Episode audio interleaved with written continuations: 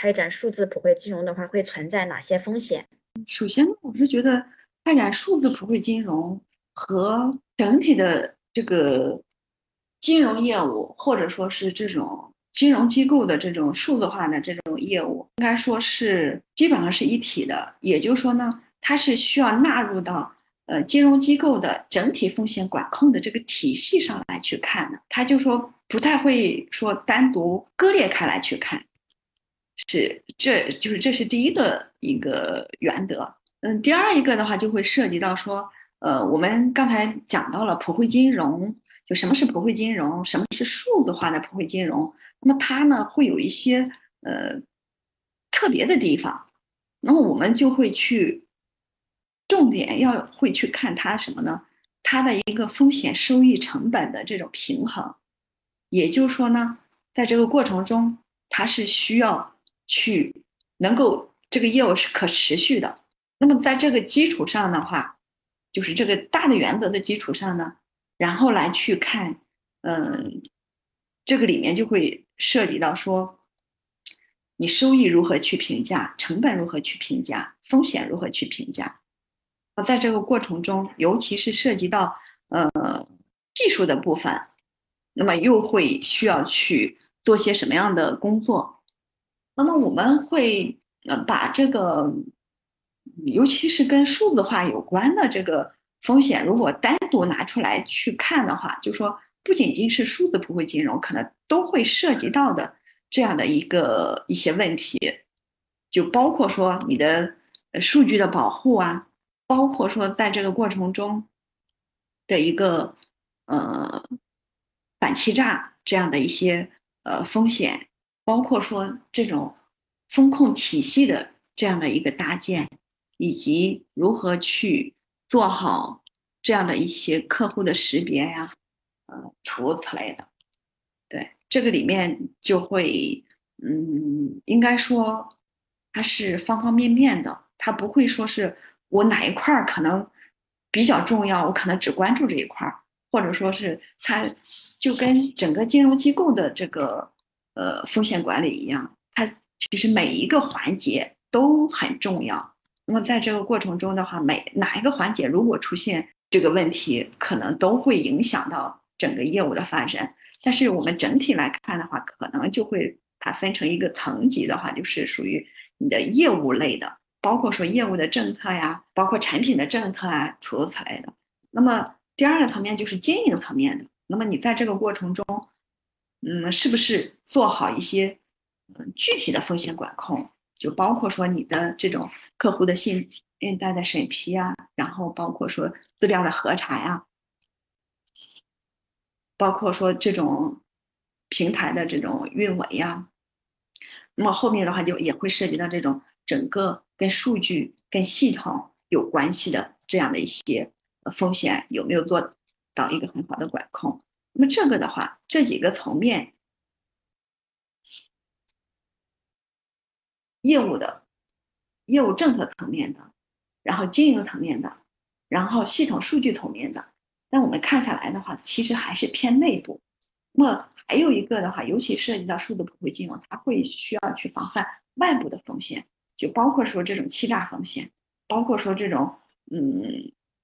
外部的这种数据的侵入的这种风险。包括数据丢失的这种风险，那这些的话都是属于说需要去嗯关注的。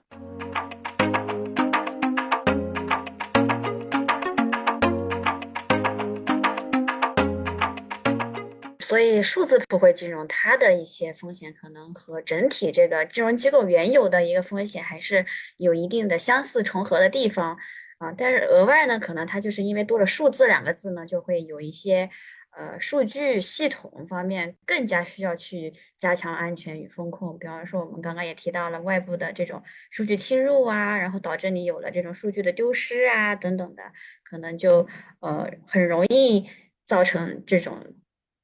嗯范围比较广的一个一个影响。对，是，尤其是这种嗯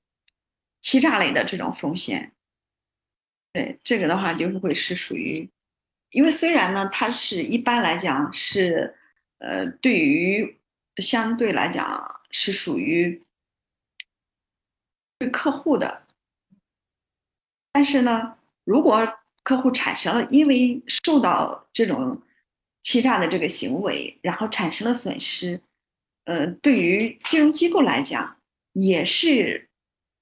蛮麻烦的一件事情。所以他基本上来讲，他会说，在这个过程中不停的去跟客户一起，怎么样去更好的建立好这种防范系统。那我们目前在数字普惠金融方向，嗯，这个领域有哪些监管政策呢？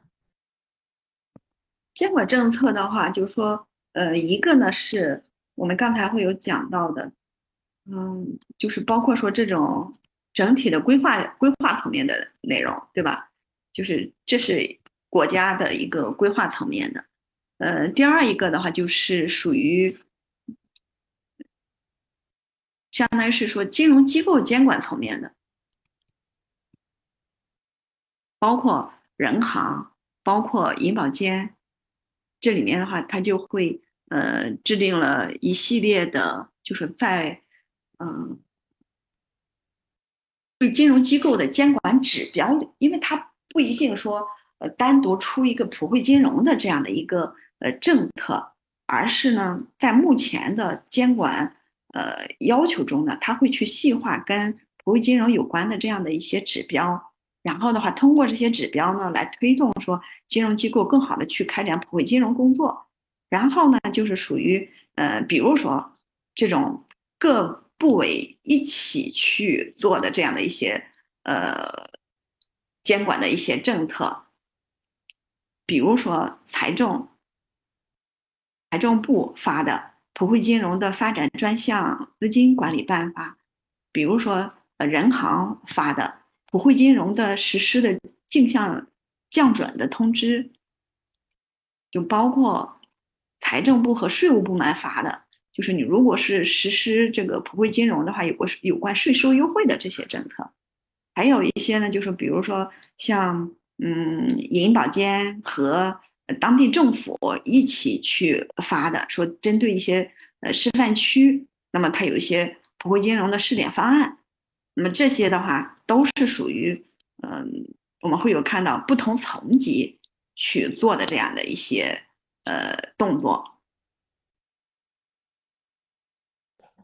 也就是说，这些监管的政策可以分为呃多个层级吧。一开始一开始呢是这个国家大的一个规划层面的一些。呃，统一的规划计划，然后呢，接下来可能各个金融机构它原本就有一些监管的指标，可呃，无非就是在数字普惠金融这一小块有一些指标，它可以稍微放放松一些啊。然后接下来就是各部委，它也会有自己的一些监管的政策呀、管理的办法呀，像您刚刚提到的，有财政部、有税务部等等的。然后再有一些是当地政府，它可能和监管机构啊一起去打造一个。普惠金融、数字普惠金融的示范区，那它可能会有一些试点的方案，这样子。对对对，是基本上是这样的一个不同的层级吧。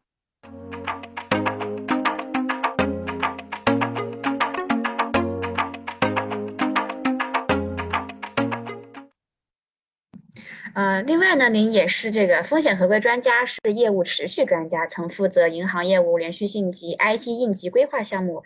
呃，那我想问一下，呃，什么是业务连续性管理呢？嗯，业务连续性的话，它其实呢，就说，嗯，不是我们，就说本身，我们自己应该说是不是国内的这样的一个呃叫法，所以我们会说起来呢，就会觉得好像有会有点拗口这样的一个感觉。就是业务连续性呢，它本身呢，它是翻译过来的，它的英文呢叫 business continuity man management，就也就叫 BCM，也就是说它是属于呢，呃，就是让企业呢能够认识到这种潜在的危机或者是呃相关的影响。然后呢，去制定这种响应和呃恢复的这种计划，根本的目的呢，就是提高企业的这种风险防范能力。就一个呢是说事前我要去怎么样去识别风险，然后去做好管控。但是呢，同时呢是说我要建立一套机制，如果一旦发生这种不同级别的风险，我能够及时的去启动不同的应急预案，然后去做好一些恢复处置的这样的一个计划，然后能够更好的呢保证我的这种业务的持续，以及降低这种嗯不良的这种风险，是这样的。因为这里面我们会有讲到，比如说呃有些金融机构受到意外的这种。冲击也好，或者说是出现一种意外哎情况也好，那么有些金融机构呢，它因为这方面业务连续性做的比较好，那么它受影响的这个范围、受影响的这个时间呢，就会相对会比较短。那么它能够呃快速的去呃做出反应，然后呢能够尽快的去开展业务。所以呢，嗯，尤其是。嗯，现在我们整个的几乎所有的金融业务都是在线上，或者说数字化呀，或者说是呃在这种互联网平台上去开展的。所以呢，这种业务连续性的这种管理呢，也就会非常重要。对于嗯，我们今天讲到的是数字普惠金融嘛，那么对这个的话也就会很关键，因为它涉及到。嗯，一旦发生问题的话，受影响的范围、受影响的程度就相对会比较多一些，是这样。谈到这个业务连续性管理 （BCM），它会有哪些影响因素呢？嗯，这个里面的话，我们会呃更多的呢，嗯，可以从几个维度来去来去看，包括说。我们要去开展这个业务，或者这个业务它开展，包括物理环境的，物理环境的。那么这个物理环境呢，就包括说我的职场呀，我的办公设备呀，包括说我的其他的一些呃内容。然后的话，第二一个就是我的这种呃跟系统、跟数据、跟通讯有关系的。第三一个的话就是属于跟人有关系的，那么在这个里面的话，就会涉及到说还有一些的话就是属于跟其他的一些呃外部有关系的，比如说你的合作单位，你的就是往来的这样的一些呃平台，或者说是一些支付系统有关系的。那么从这几个角度上来讲的话。比如说，如果说当地出现了台风这样的影响，那么它首先的话就会影响到我们的职场呀，包括说它能不能正常的呃营业呀，诸如此类的。那么你如果发生情况特别的一些嗯严重的情况的话，那么你这个过程中就会涉及到说你这个职场中的一些软硬件设备的一个。有可能是需要转移，有可能是需要怎么样去处理，而在这个过程中呢，人呢，一般来讲都会是属于人的安全、人的这个呃保护，相对来讲是放在第一位的。然后呢，在这个过程中去看说，怎么样去设置不同的方案来保证说。我们刚才讲到的这四个方面的因素受影响的情况下，那么能够尽快的去降低风险，能够尽快的去恢复业务啊。那么这个里面的话，我会讲到说，嗯，偏正常情况下的业务连续性，但是还有一种呢，是属于呃经营不良的那这种情况，比如说有些。有些金融机构，它可能在这个管理的过程中出现了一些意外的问题，那么它有可能就会涉及到说，哎，我的经我的业务有可能不能够持续的很好的持续。那么这个里面的话，就会涉及到说，在这个业务层面上，如何去建立这种业务持续的计划，甚至然是涉及到恢复处置的计划。就说你有可能是需要变卖什么样的资产，有可能是需要处理什么样的业务，能够保证说我整个的资金的流动性啊，包括说各个方面的这样的一个问题。所以的话，就应该说是我们会分为说，嗯，相对来讲是正常情况下的这种业务连续性，还有一种的话是说，跟这种企业的经营产生危机情况下，甚至可能产生很大意外的情况下，那么这是属于另外的一种，我们可以叫它叫，一般会单独把它叫做恢复重置，就说你是把整个金融机构它是。怎么样去恢复？怎么样去重置？想的是另外一个问题。嗯。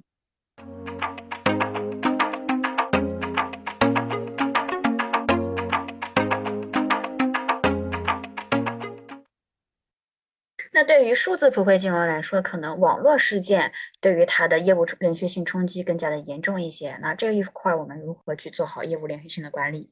我们一般来讲的话，就会做事前、事中、事后。就三个环节都要去做好一些动作，因为这里面的话就会，嗯，我们呃，尤其对事件的影响来讲的话，事前的防范应该说是属属于最重要的。所以的话，在这个里面，我们会借助各种各样的呃方法呀、工具啊，怎么样去识别这样的一些问题，以及因为你会有一定的手段。去及时的捕捉这样的一些信息，比如说你的系统的需不需要打补丁啊？然后在这过程中，可能监测到有一些什么样的问题，那么这种嗯及时性，这种能够迅速的反应，然后迅速的去呃针对有可能出现的这种风险隐患去识别，这个就非常重要。这是事前的部分，那么事中的部分的话，就是属于一旦发生，因为一种是你这个事事情它是处在这种有可能发生但是还没有发生的情况，那么第二一种呢，到了事中这个环节的话，就会属于说你这个事情可能已经有苗头，已经在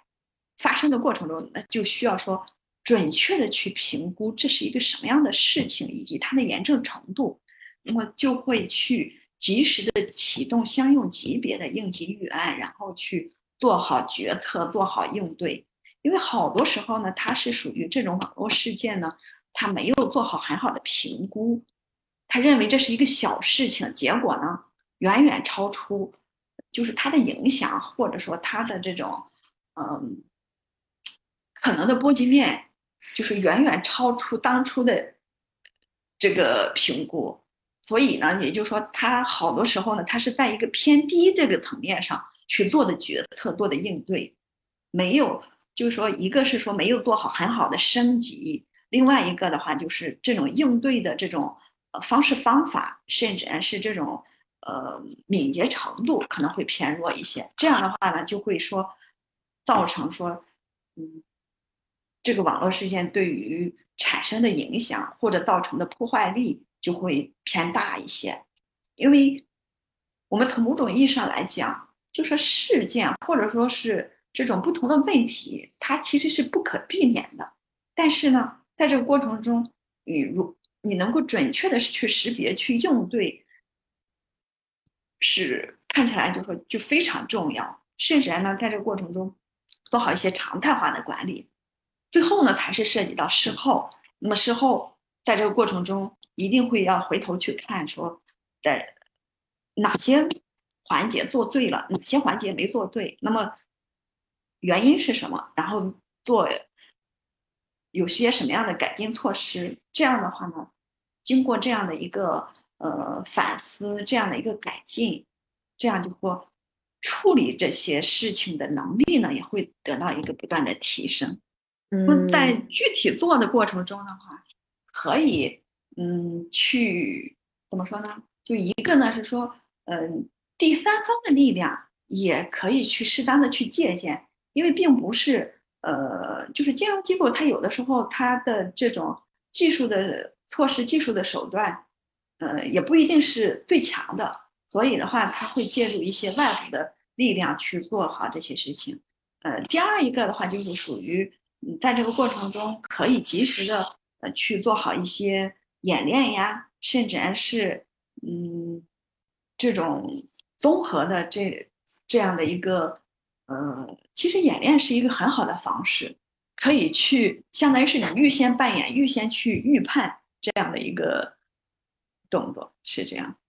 就这些，所有这些的话，其实都是一种很好的这种方式。关键是说，能不能做到，做做的这种质量以及做的效果是怎么样？明白。所以说，可能有些因素它确实发生之后会对业务连续性产生一定的影响，但是如果你在它发生之前，你能够有一套。呃，完整的评估机制，完整的应对机制，你就能够在事情发生的时候，哎，很快的就响应，说这个它是一个什么程度啊？我应该采取哪一个对应的措施？那及时的把这个风险，给它降到最低。然后您刚刚也提到了，可能，嗯。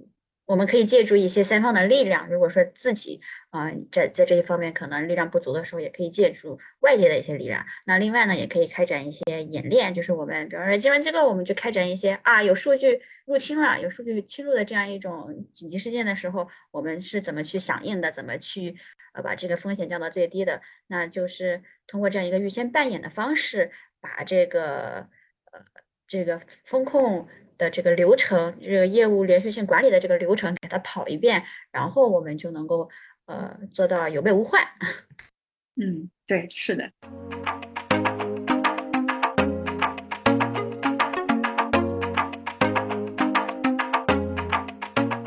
那嗯，我们今天聊的是这个数字普惠金融嘛，嗯，其实呢，它也算是。嗯，在模式方面有一定的创新。嗯，如果说我们要从整个顶层设计的角度去看的话，我们怎么样去加强数字普惠金融的合规与风控？这个的话，就说就像我们刚才讨论的，就说呃，数字普惠金融的监管的这种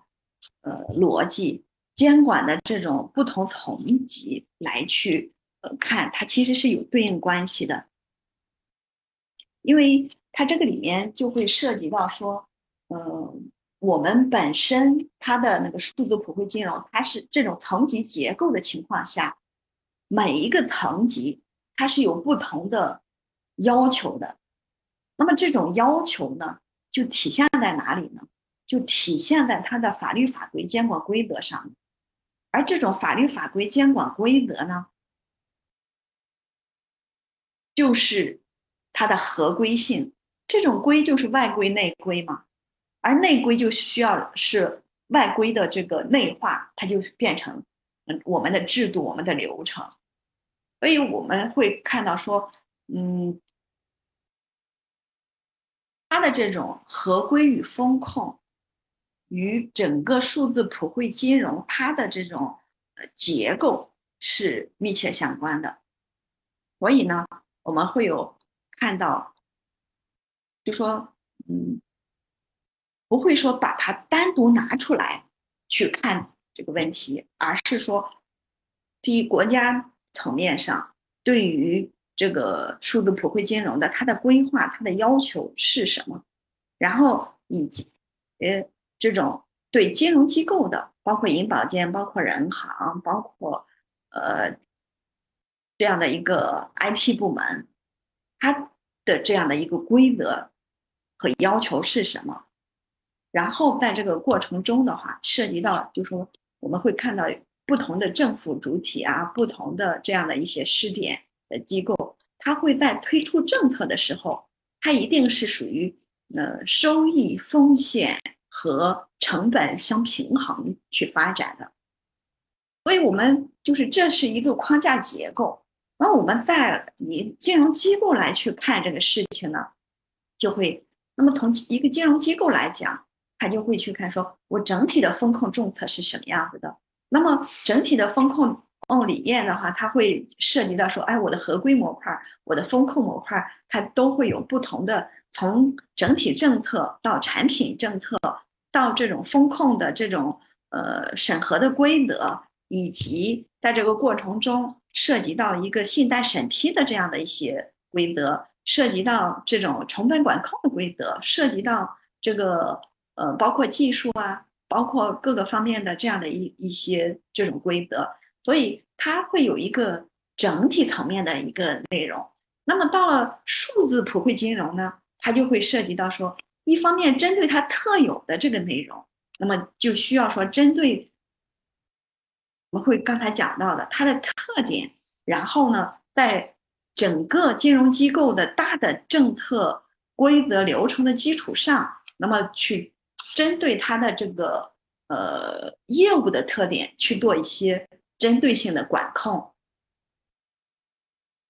因为尤其是我们会讲，刚才讲到说数字普惠金融它的那个四个特点，那么针对这四个特点呢，又会从它的嗯合规与风控去做一些重点的呃，无论是规则的设计还是流程的设计，就是这是第三个层次。那么第四个层次是什么呢？就会涉及到说，嗯，我们还是因为数字普惠金融。它跟一个什么特别相关呢？就是消费者权益保护。那么第四个层面的话，就会从消费者权益保护的角度上，它是从其实这这是一个事后的概念因为消费者呃权益保护一方面它会有一些统一的规则，就是包括是嗯，然后也出了一系列的规定。另外呢，就是属于真正涉及到呃消费者有可能会提出。对我们金融机构来讲，比如说他无论是通过投诉呀，还是通过这种意见反馈呀，提到的这些问题，可能都会是合规和风控重点去关注的点。那么，而这些点呢，又回过头来能够去呃验证我们刚才讲到的，说这个无论是金融机构整体层面，还是属于数字普惠哎金融的这个层面上。这些规则流程是不是有些需要改进的地方？嗯，大概是这样的。那如果说要展望一下数字普惠金融的这个合规与风控的话，您还有什么话想说？市场是很大的，然后呢，前景是呃竞争是激烈的，然后合规与风险的压力也是不断递增的，但是呢。有压力才会有动力嘛，所以要做好呢。无论是通过各种各样的这种措施和手段，相信呢会做的都会越来越好的。好的，感谢您参加我们今天首席风控合规官的访谈，期待下次跟您聊出更多更有趣的合规与风控话题。合规，请听好，我们下期再会。